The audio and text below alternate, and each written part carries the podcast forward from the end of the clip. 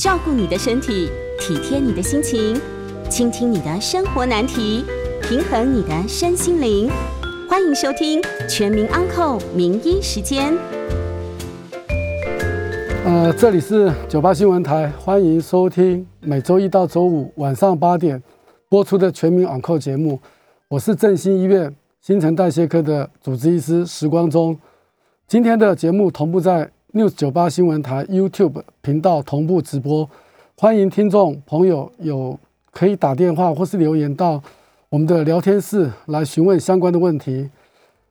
好，那我们今天呃也在半个小时之后接听大家的 call in 哈，欢迎大家打电话进来，call in 的专线是零二八三六九三三九八零二八三六九三三九八。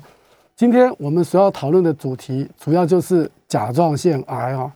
最近呢，这个甲状腺癌非常的夯，好，特别在内分泌学会啊也做了一些有关甲状腺癌的一个治疗，好，所以说今天特别选这个主题来跟大家讨论。在临床上来讲呢，很多听众朋友哎突然发现脖子摸到了有一颗肿块，或是在做体检的时候发现了呃脖子里面啊在甲状腺的部分也发现了一个小小的肿块。这时候呢，大部分的病人都是非常的紧张，老觉得它可能就是一个恶性的肿瘤，甚至就会把它误认为是一个甲状腺的癌症。好，所以就很急急忙忙的跑到新陈代谢科来问一些有关甲状腺癌的问题。那我今天呢，就特别针对这个主题主题来跟大家说明啊，甲状腺癌的一个现况。首先呢，要让听众朋友能够放心的，就是说。你在脖子上摸到的一个肿块，如果是属于甲状腺的话，它百分之九十五大概都是属于良性的。那这个就是啊，临床上经常看到的甲状腺结节。那有另外百分之三到五的话，当然可能就是属于甲状腺的恶性肿瘤。那当然这部分的话，恶性肿瘤的话，当然最主要还是以手术为准。那讲到这个甲状腺癌呢？我们依细胞学的分类来区分，甲状腺癌大概有四个种类。第一个最常见的就是所谓的乳突癌，那乳突癌占所有甲状腺癌里面的大概百分之八十到八十五之间。好，所以说它的比例是非常高的，这也是最常见的甲状腺癌症，就是所谓的乳突癌。那第二个就是所谓的滤泡癌。那滤泡癌，哈，它的比例大概就占了百分之十到十五左右，这是属于甲状腺癌第二常见的癌症，好，就是所谓的滤泡癌，这是第二种。然后第三种我们叫做髓质癌，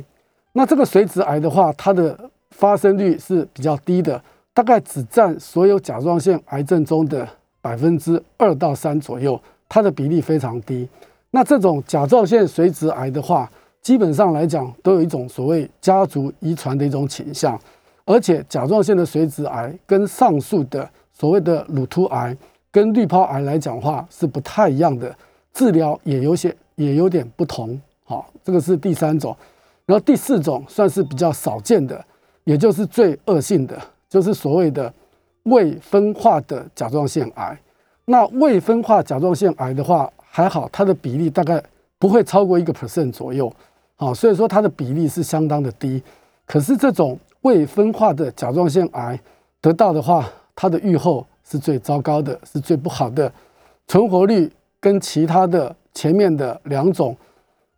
甲状腺癌，特别是乳突癌跟滤泡癌比较起来的话，它的预后就差了很多。好，所以说大概在临床上来讲，依据细胞组织学的分类，大概可以将这种。甲状腺癌分为四大类，那首先来跟大家做一个简单的介绍。第一种就是甲状腺的乳突癌。那甲状腺乳突癌它的好发率在所有的甲状腺癌里面比例是最高的，大概占了八十到八十五个 percent 左右。那还好呢，虽然它所占的比例很高，可是它的治愈率也是最好的。它的治愈率只要你能够配合啊开刀。还有一个所谓的放射性同位素点的一个治疗，然后再加上按时服药的话，基本上来讲，它完全的治愈率大概是高达九十 percent 以上。所以呢，这类的恶性肿瘤，特别是乳突癌这个部分，我们基本上都把它认为是呃良性的一种恶性肿瘤。好，所以说简单的讲，它是所有坏人中里面最好的好人了。如果说我们真的很不幸，每个人都要得到一种癌症的话，那得到的甲状腺乳突癌，您的预后算是最好的。那第二个呢，就是所谓的滤泡癌，滤泡癌的机会比较少一些，大概只占了十到十五个 percent。那这种滤泡癌的话，有些时候在临床上来讲，分辨比较困难，因为有些细针穿刺的结果，可能会把它认为是一种。所谓的腺瘤，那如果说是腺瘤的话，那基本上来讲，它就是一个比较偏重于良性的一个肿瘤，而经常比较容易会忽略它。所以有些时候在接受开刀的时候，会发现这种滤泡癌可能已经会些许的状况下，它已经可能会转移出去了。所以呢，它的治愈率来讲的话，当然就要比这个所谓的乳突癌要来的差一些。差归差，大概。治愈率也可以到高达六七十个 percent，六十到七十个 percent 左右，治愈率也算是相当的高。然后第三个就是髓质癌，髓质癌的话，基本上来讲，这种比例很低，大概只有甲状腺癌症里面的两到三个 percent 左右，而且呢，它的品倾向具有家族的遗传性。那除此之外呢，这种癌症的话，髓质癌它还有几个特性。第一个，髓质癌可能只是它临床上所看到的一个现象之一，它可能还会合并有其他的一些内分泌的一些疾病在，例如说有一些脑下垂体的肿瘤，对不对？或是副甲状腺的问题，这些等等，好，它不会只是一个很单纯的一个甲状腺的一个髓质癌，还会有合并其他内分泌的一个问题存在。不过呢，还好，这个髓质癌在治疗上来讲的话，呃，也算是还不错。治愈率来讲，大概也有三十 percent 到四十 percent 之间。好，它的治愈率也算是啊蛮好的。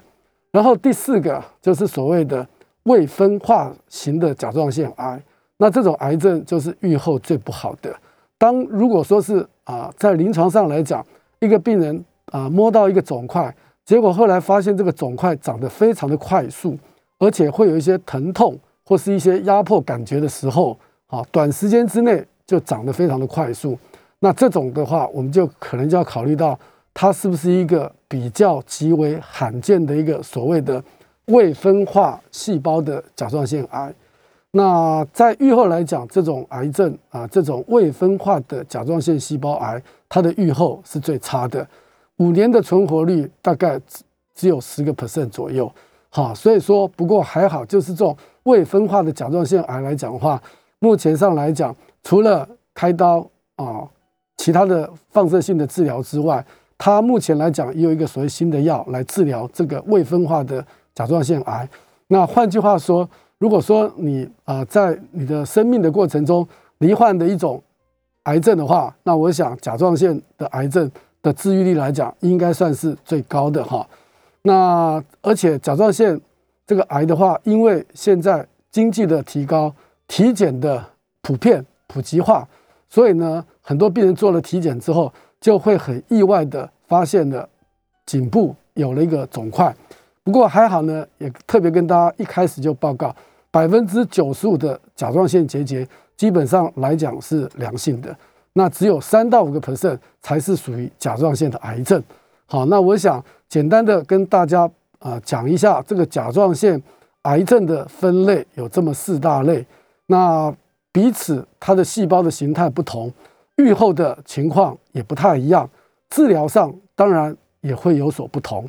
那首先我们就啊再来讨论一下，什么样的人比较容易得到这种甲状腺的一些恶性肿瘤？那女性来讲的话，她的结节跟男性来讲比例上是要高蛮多的。那这种结节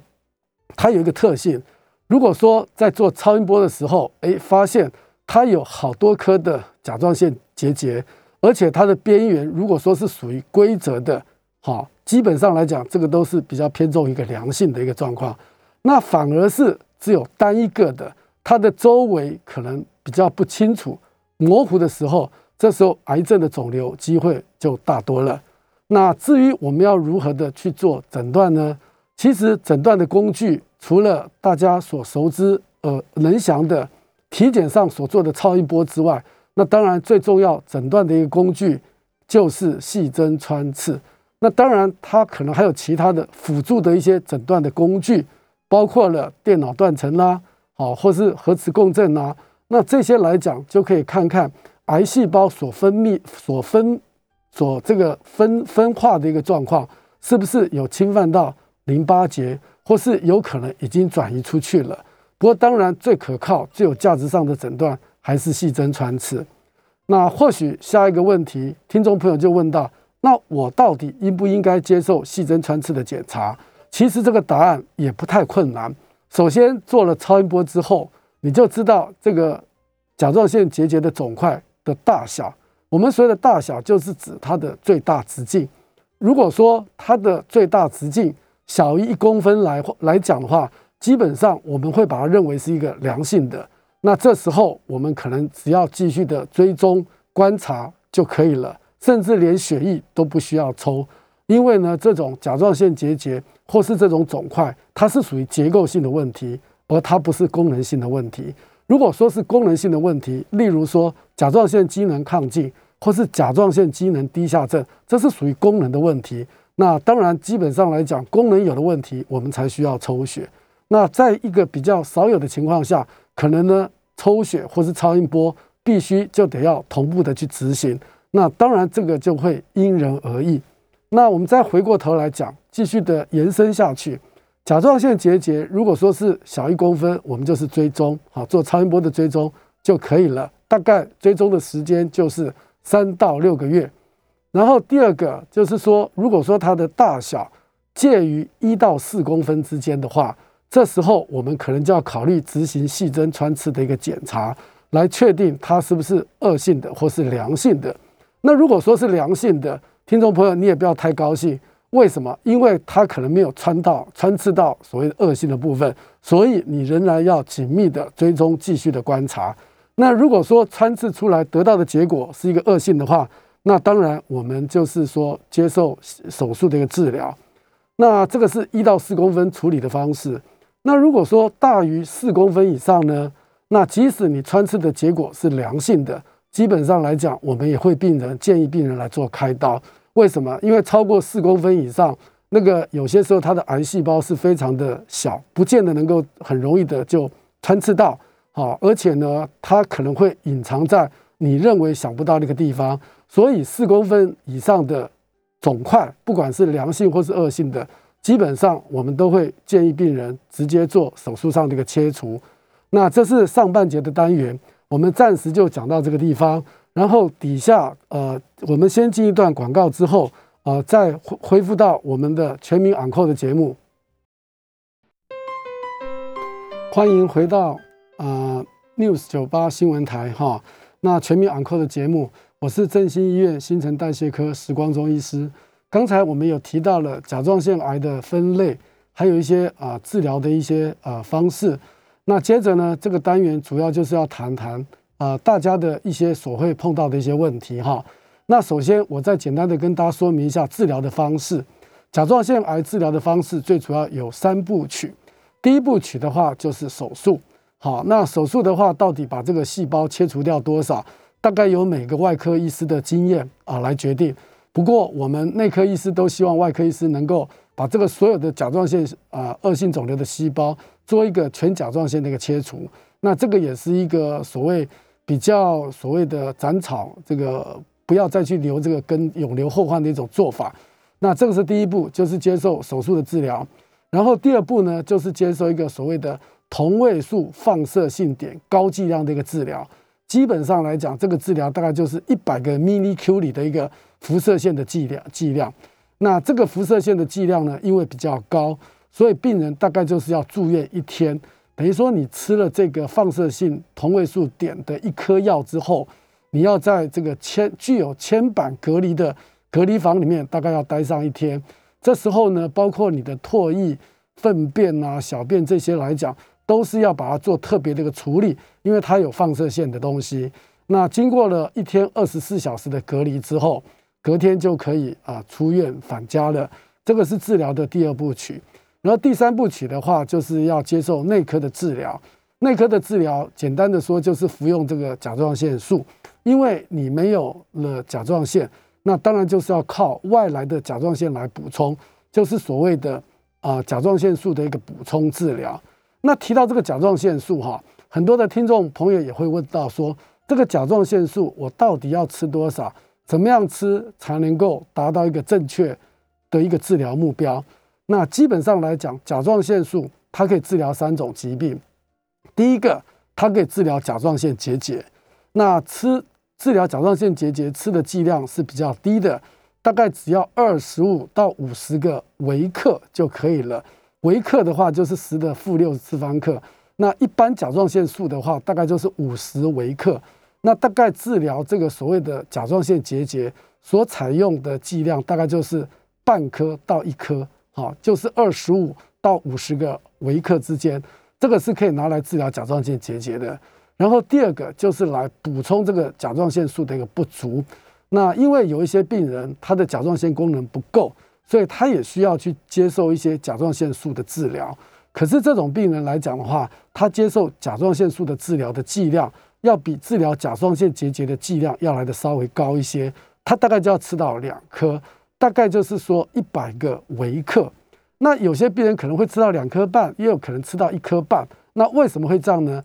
最主要的就是决定在病人的体重。一般来讲，五十微克的甲状腺素大概就是针对五十公斤左右的一个病人左右哈。那如果说你是七十五公斤呢，那治治疗的剂量大概就是要吃到一颗半到两颗。好，那基本上因为甲状腺功能可能还会逐步的慢慢的下降，甚至到完全没有。所以我们的建议的剂量都会给病人吃到两颗，那这类的病人可能会从一颗啊慢慢的加到一颗半，或是加到两颗。那为什么要这样慢慢的增加呢？最主要就是说，有些病人吃了甲状腺素之后，他可能会晚上睡不着、心悸，甚至有些还会出现手抖的症状。所以呢，我们补充这种甲状腺素，应该是由低剂量，然后慢慢的增加上去。把它补充到所谓的一个治疗的一个全部的一个剂量，好，总剂量大概就是两颗，这个是治疗甲状腺结节的部分。那这种就是所谓的替代性的治疗。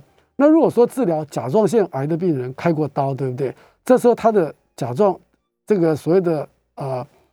这个所谓的呃点的话，哈，对不起，所谓的甲状腺素的治疗大概就要用的剂量更高，大概要一百五十到两百个微克，也就是三颗到四颗。好，那当然，到底是三颗还是四颗，这个可能可以透过抽血来决定这个服药的剂量。所以呢，甲状腺素它的治疗有三种情况：一个是结节，一个甲状腺功能不足，然后另外一个就是甲状腺癌开过刀之后，在临床上来讲，很多病人他得的是甲状腺结节，他的甲状腺功能是正常的，那我们仍然有开一些甲状腺素会给病人来服用。那病人就会问说：“哎，实医师，我没有甲状腺功能不足啊？”那你为什么要开这个药给我吃呢？那我会跟他说，这个药可以治疗三种疾病。你的疾病是属于甲状腺结节，所以我们使用的剂量非常的低，大概就是一天半颗到一颗之间，这种是低剂量的。那如果说要治疗你的甲状腺功能不足的话，大概就要一天吃到两颗，对不对？那如果说要治疗癌症开过刀之后，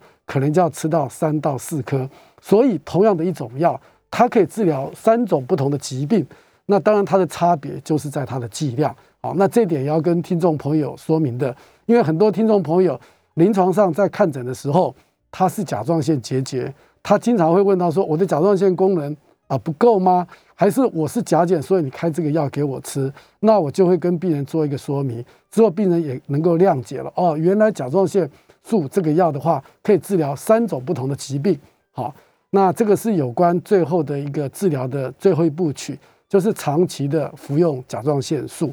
那当然还有一些很多听众朋友会问到说，哎，甲状腺我到底可不可以吃含碘的食物啊？海带啦、海苔啦、昆布啦，或是海鲜类的这些东西，我到底可不可以食用呢？对不对？啊，其实告诉听众朋友，你基本上来讲，不管你得到的是甲状腺结节，或者甲状腺功能不足，或是甲状腺癌症术后。基本上来讲都是可以服用甲状腺素的。那只有两种情况是例外的。第一个就是所谓的，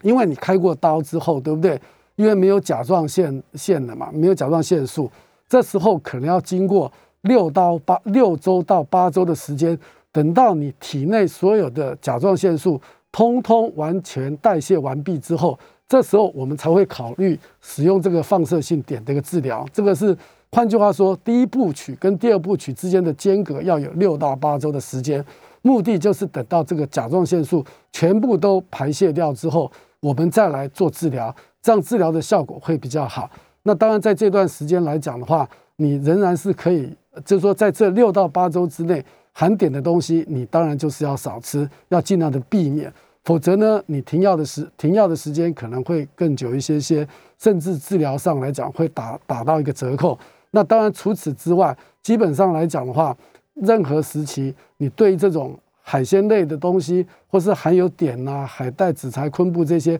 基本上来讲，您都是可以放心食用的。这是第一种情况。那第二种情况是什么呢？就是当你在甲状腺亢进的前两个月，因为你的甲状腺非常的亢进，这时候也应该要避免这些含碘的食物啊，海带啦、海苔、昆布、海鲜类的东西，这个你也要减少它的摄取。因为你在亢进的时候，对不对？甲状腺功能是高的，这时候你给它吃了含碘的这些食材之后，它的甲状腺功能会变得更加的亢奋，让你的甲状腺亢进的情况会变加的恶化，甚至失控，甚至有可能会造成所谓的甲状腺风暴。哦，那这个都是一个很危险的一个情况。大概除了这两种情况之外，一个就是开完刀之后。到放射性碘的六到八周要减少服用含碘的东西，然后另外一种情况就是，当你甲状腺亢进的时候，前面两个月处于亢进的阶段，不要去使用在其他所有的时间，好，或是在非这两个特定的时间点之内，基本上所有含碘的食物都是可以放心的去食用它。那当然，如果说是你能够好好的配合医师的治疗，那事实上来讲，甲状腺的恶性肿瘤哈。基本上来讲，要治愈它并不算太困难，哈，不是很困难的。那接着已经有很多的听众朋友打电话进来问哈。那首先有人问到说，呃，曾经得过甲状腺结节或是亢进低下，呃，或是甲状腺低下或是亢进的病人，会不会提高日后得到甲状腺癌的机会？哈，其实是不会的，哈，是不会的，哈。那第二个问题就是说，甲状腺癌也会合并免疫性水肿的问题。那粘性水肿是因为甲状腺功能受到影响，导致水分分布不均所造成的吗？OK，那第二个问题是蛮好的哈。第二个问题就是说啊，甲状腺功能亢进或是低下，的确是会有粘液水肿的一个情况出现。可是甲状腺癌的病人来讲比较少，唯一有可能出现的情况就是他开完刀之后，因为没有甲状腺了。甚至经过了四周、五周的时候，他的甲状腺功能已经变得比较不够了。可是他还没有、还没有时间啊，还没有准备来接受这种放射性碘的治疗的时候，这时候就有可能出现。好，那是这种情况才会有。否则的话，甲状腺癌跟这个黏液水肿的话，基本上来讲没有直接的关系。黏性水肿，那最主要是并不是水分的分布不均所造成的，最主要的原因就是。组织间液里面的一些细胞，好，还有一些这个组织液所导致的一个情况。那当然，这种粘性的水肿跟一般我们所谓的压线性水肿是不一样的。压线性水肿的话，特别是一些肝硬化啦，啊，或是这种所谓的心脏衰竭的病人，或是有肾脏病变的这些病人来讲，你用大拇指稍微一压一按，它就凹陷下去了，这个叫做凹陷性的水肿。大概要五秒到十秒之后，这个水肿才会慢慢的消失掉。好，所以说这种粘性的水肿跟这种凹陷性的水肿是不一样的。凹陷性的呃粘液性的水肿，你用手去压的时候，它马上立刻就会弹得回来哈。所以说这个最主要是因为发炎反应跟一些呃组织液所造成的一个结果哈。那还有第三个听众朋友提到了哈，他说女性得到甲状腺结节的比例好男比男性要来得高。跟女性的荷尔蒙有关吗？其实很多的自体免疫疾病，女性得到的一些疾病都比这个男性要来得高。除了甲状腺亢进跟结节之外，也包括了红斑性的囊疮或是类风湿性关节炎这些等等。好，那女性大概都是比男性多的，而且多出了好多倍。那这个当然有一种说法，就是认为跟女性的荷尔蒙是有关系的，这个是有的哈。那另外来讲，我们再回答最后一个问题哈。有一个听众朋友问到，甲状腺癌切除甲状腺后，会不会也伤害到副甲状腺，导致缺钙？好，这个问题呢，等一下我们就先休息一下，待会回到我们单元的时候，我再来跟大家做一个详细的说明。欢迎回到九八新闻台全民昂科的节目，我是振兴医院新陈代谢科时光中医师。接下来我们开始接听听众朋友的 call in，call in 的专线是零二八三六九三三九八零二八三六九三三九八。OK，好，那从 YouTube 这边哈，还有一些留言板哈，有一些听众朋友问到的有另外的两个问题哈。第一个问题就是说，啊，甲状腺结节哈，甲状腺癌如果切除之后，甲状腺啊会不会也会伤害到副甲状腺，导致缺钙哈？对这个听众朋友哈，这个问的问题也是非常的蛮专业的。在以前来讲哈，二三十年前的话哈，如果说开甲状腺的癌症的刀的话，因为要把甲状腺给整个切除掉，所以呢有可能会伤害到所谓的喉返神经。那这条喉返神经呢？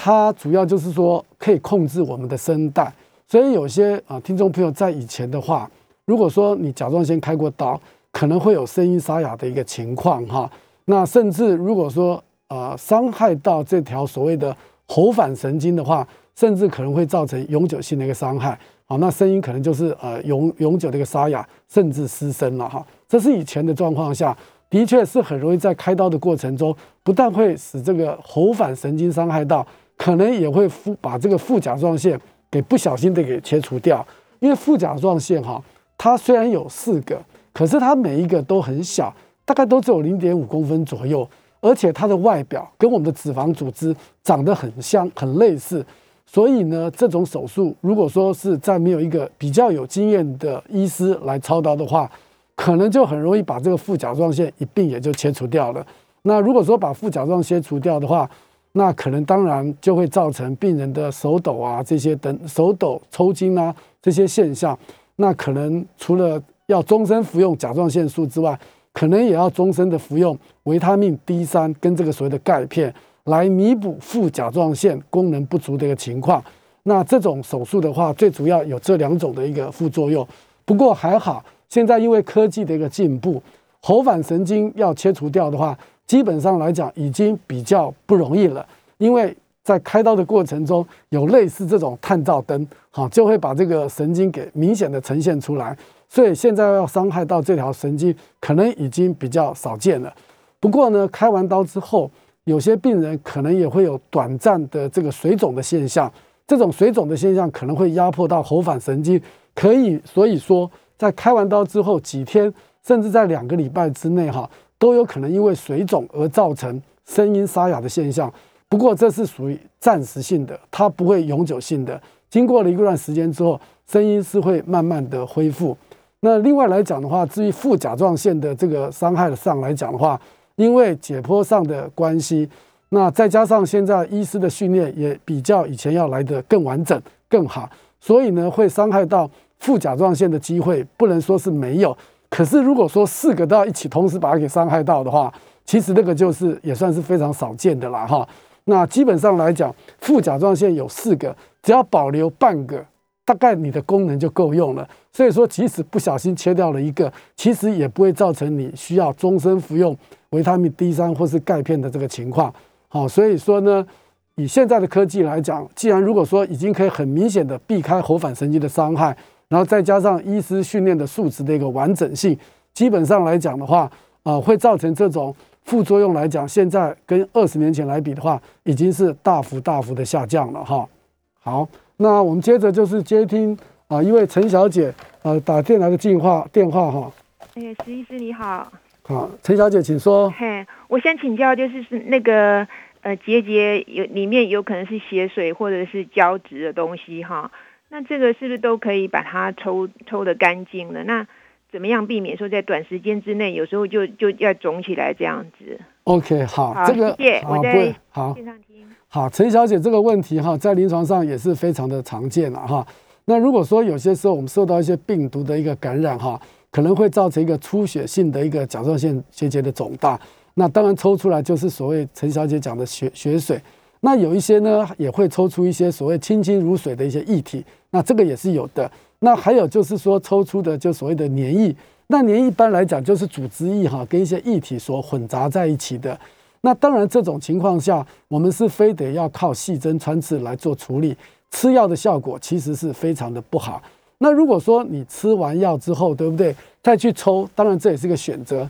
那像陈小姐提到这个，大部分基本上呢，这种病人都是短时间的，然后很快的，从甲状腺的这种很小，甚至没有，突然一下就肿胀起来的。所以说自己刚开始的时候可能会很害怕，是不是得了恶性肿瘤，对不对？好，那如果说听过今天的节目，第一个马上就想到的，会不会是一个未分化的甲状腺癌？好，所以说可能会让大家会更加的紧张哈。那当我们只要去做个超音波，把它抽出来做化验，很快就知道结果了哈。那抽出这种液体的东西，不管是血水、清清如水的，或是一些焦灼的东西，基本上来讲，抽出之后，它还是有可能会再继续的长出来。那这时候处理的方式有两种，第一个我们会建议病人说，你在那个呃抽完之后压的时间大概一般医师都会最少会建议压个十分钟左右，那你可以稍微压久一点，为什么？因为如果说你压的时间不够久，或是你的血液本身有一些问题的话，这个血液不容易凝固的话，那就很可能这个有一部分血液又会跑到这个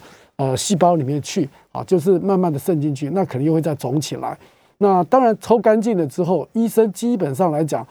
放射科的医生会尽量帮你抽。那如果说在抽一次，可能还没有办法完全抽干净的时候，可能要抽第二次。为什么？因为它有些时候它里面是有隔间的。好，很多病人他这个一个一个肿大的情况，它有好几个隔间，那可能医师只有办法抽到其中的一个隔间，那另外其他的隔间他未必抽得到，所以他只能可能解决你部分的一些问题。那如果说你都没有隔间的话，那当然抽可能医生他一次就会帮你抽干净。可是，在临床上来讲的话，病人很多又会再再跑出来，那这时候我们就用这个甲状腺素来抑制它结节的这种液体继续的肿肿大。好，然后这样，然后可能也会建议病人抽第二次，甚至抽第三次。虽然要抽第二次、抽第三次，不过你也不用担心，一次会抽的比一次干净，然后一次也会就是说抽了之后，它第二次再去抽，它的它的大小会逐步逐步的缩小。那把水抽掉之后，你在甲状腺里面，如果说还有一些硬块，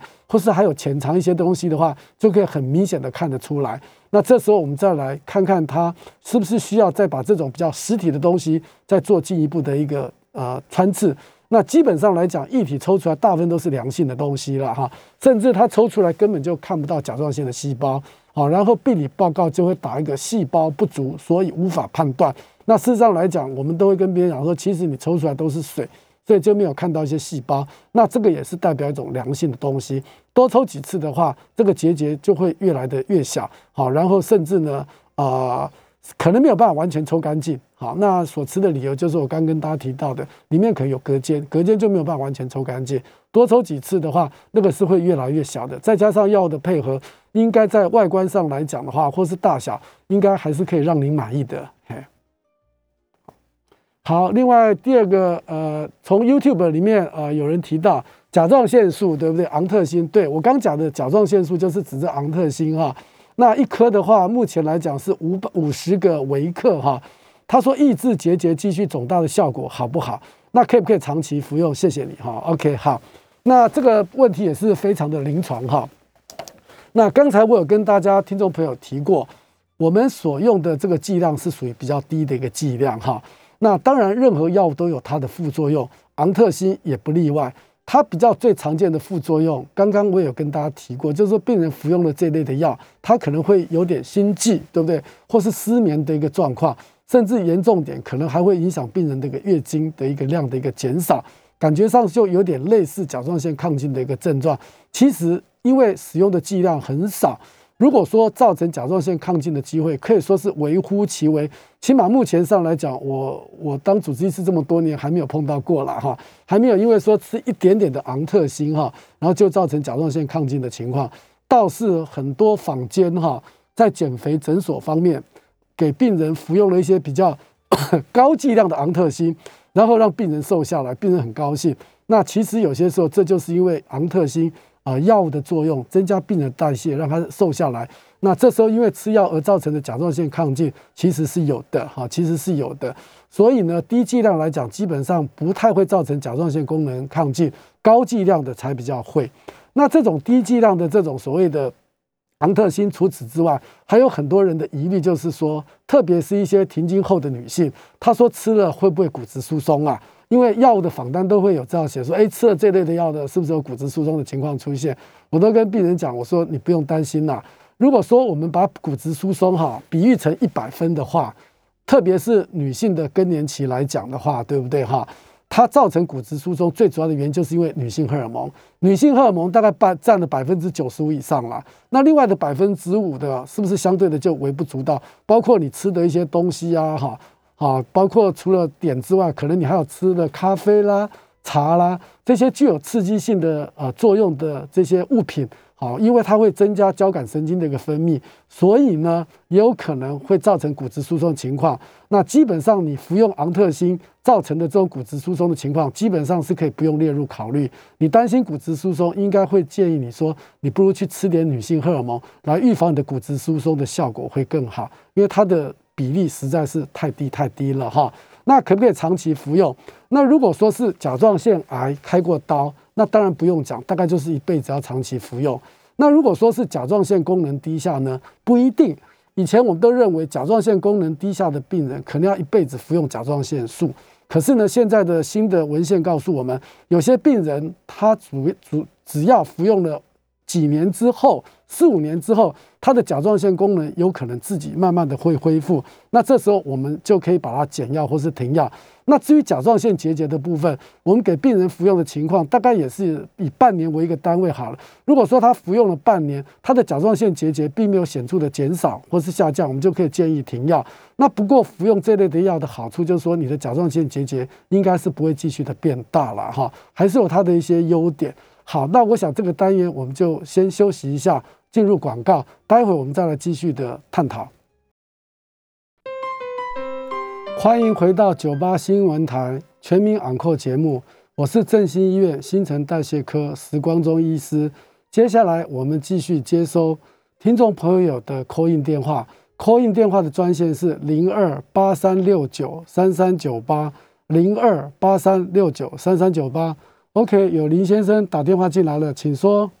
医师您好哈，嗯，这个甲状腺结节哈，在最近啊，它有很多的一个医疗院所都推出了所谓的一个新型的治疗方式，叫做射频烧灼消融手术哈。然后我的疑问是说，呃，就如同刚刚前面的一位听众朋友讲过的，呃，透过细针细针的抽吸，把那些结节里面的这个组织呢，把它抽掉之后，其实它自己也是可以消下去的。那这样子可以消下去，跟甲状腺射频操作手术它所造成的消融上，就您临床的观察有差别吗？第二个问题是说哈，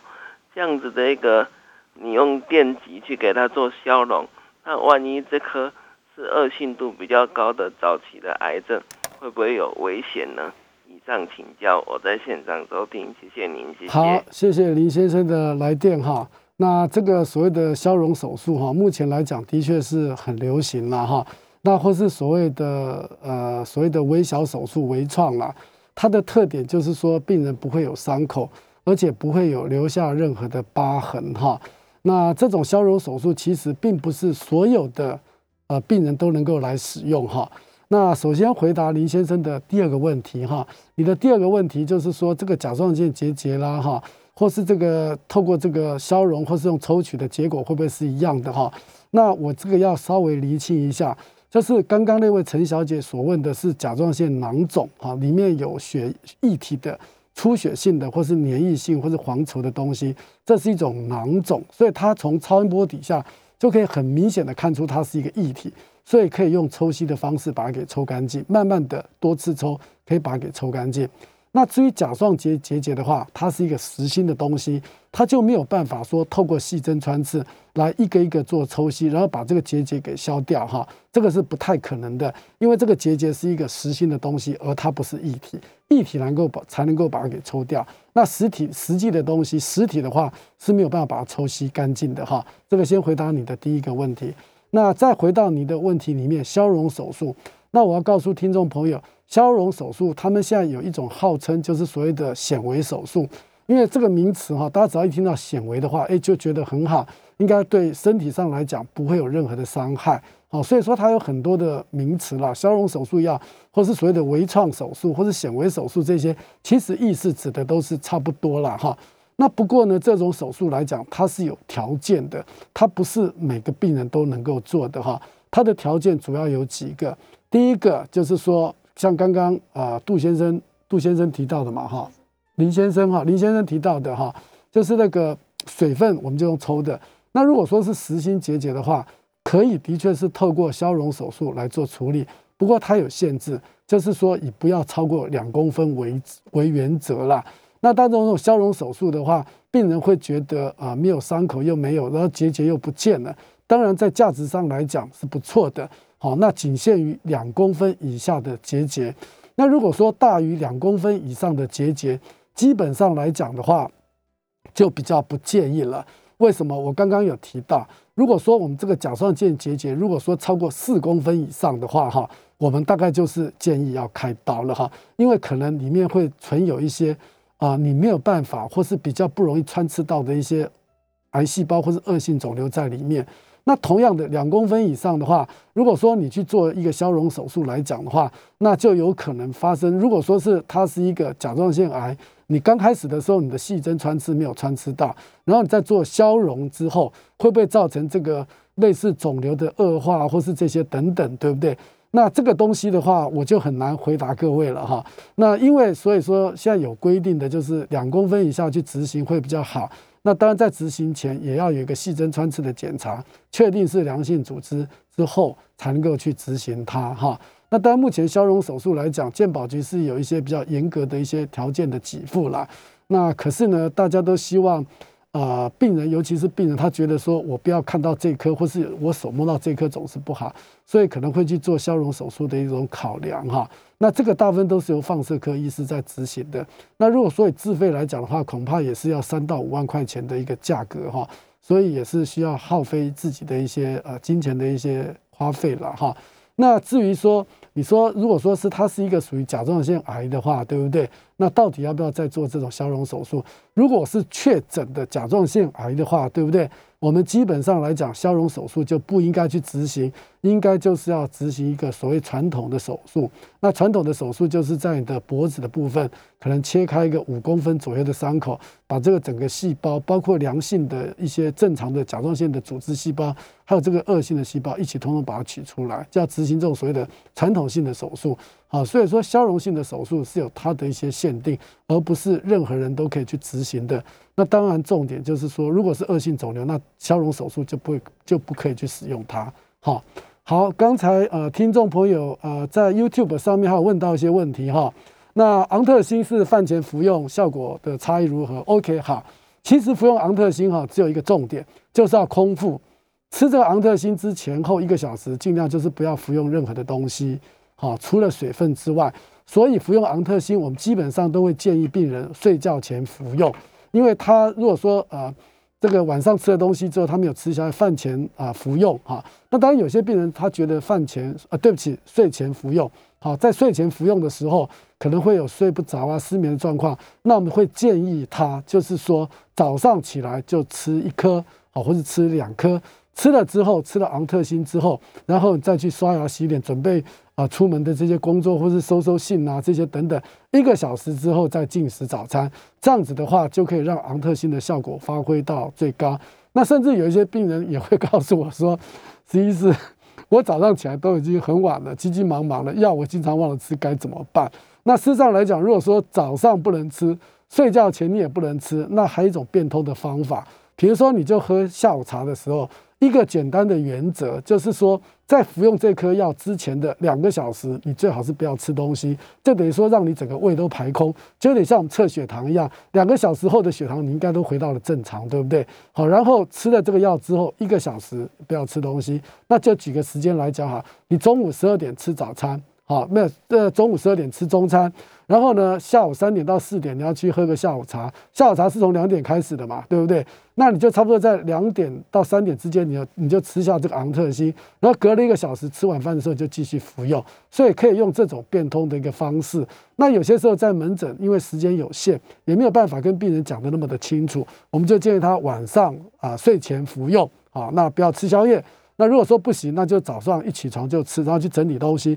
那如果说实在都在不行的话，那就是利用下午茶的时间来吃这个昂特星哈，就是说两三点的时候中餐吃完之后，隔了两个小时之后，然后吃昂特星，然后到晚饭前的时候就可以继续的这个吃这个昂特星。所以基本上来讲哈，虽然所有的药病人会很在乎，就是说到底饭前吃还是饭后吃，的确没有错。很多的药物对饭前跟饭后的影响是会有点。吸收对药的吸收是会有所影响，可是听众朋友不用担心。假设有一些糖尿病的药啊，饭前忘了吃怎么办？你是不是就不吃？很多的病人都选择不吃。我都跟病人讲讲说，你虽然忘了吃没有关系，你还是可以吃的，只是它的吸收率稍微差了一点点。可是吃绝对比你不吃效果要来的好很多。好，那我想我们今天的节目就进行到这里。我是振兴医院的新陈代谢科时光中医师，今天非常感谢听众朋友大家的收听，再见，拜拜。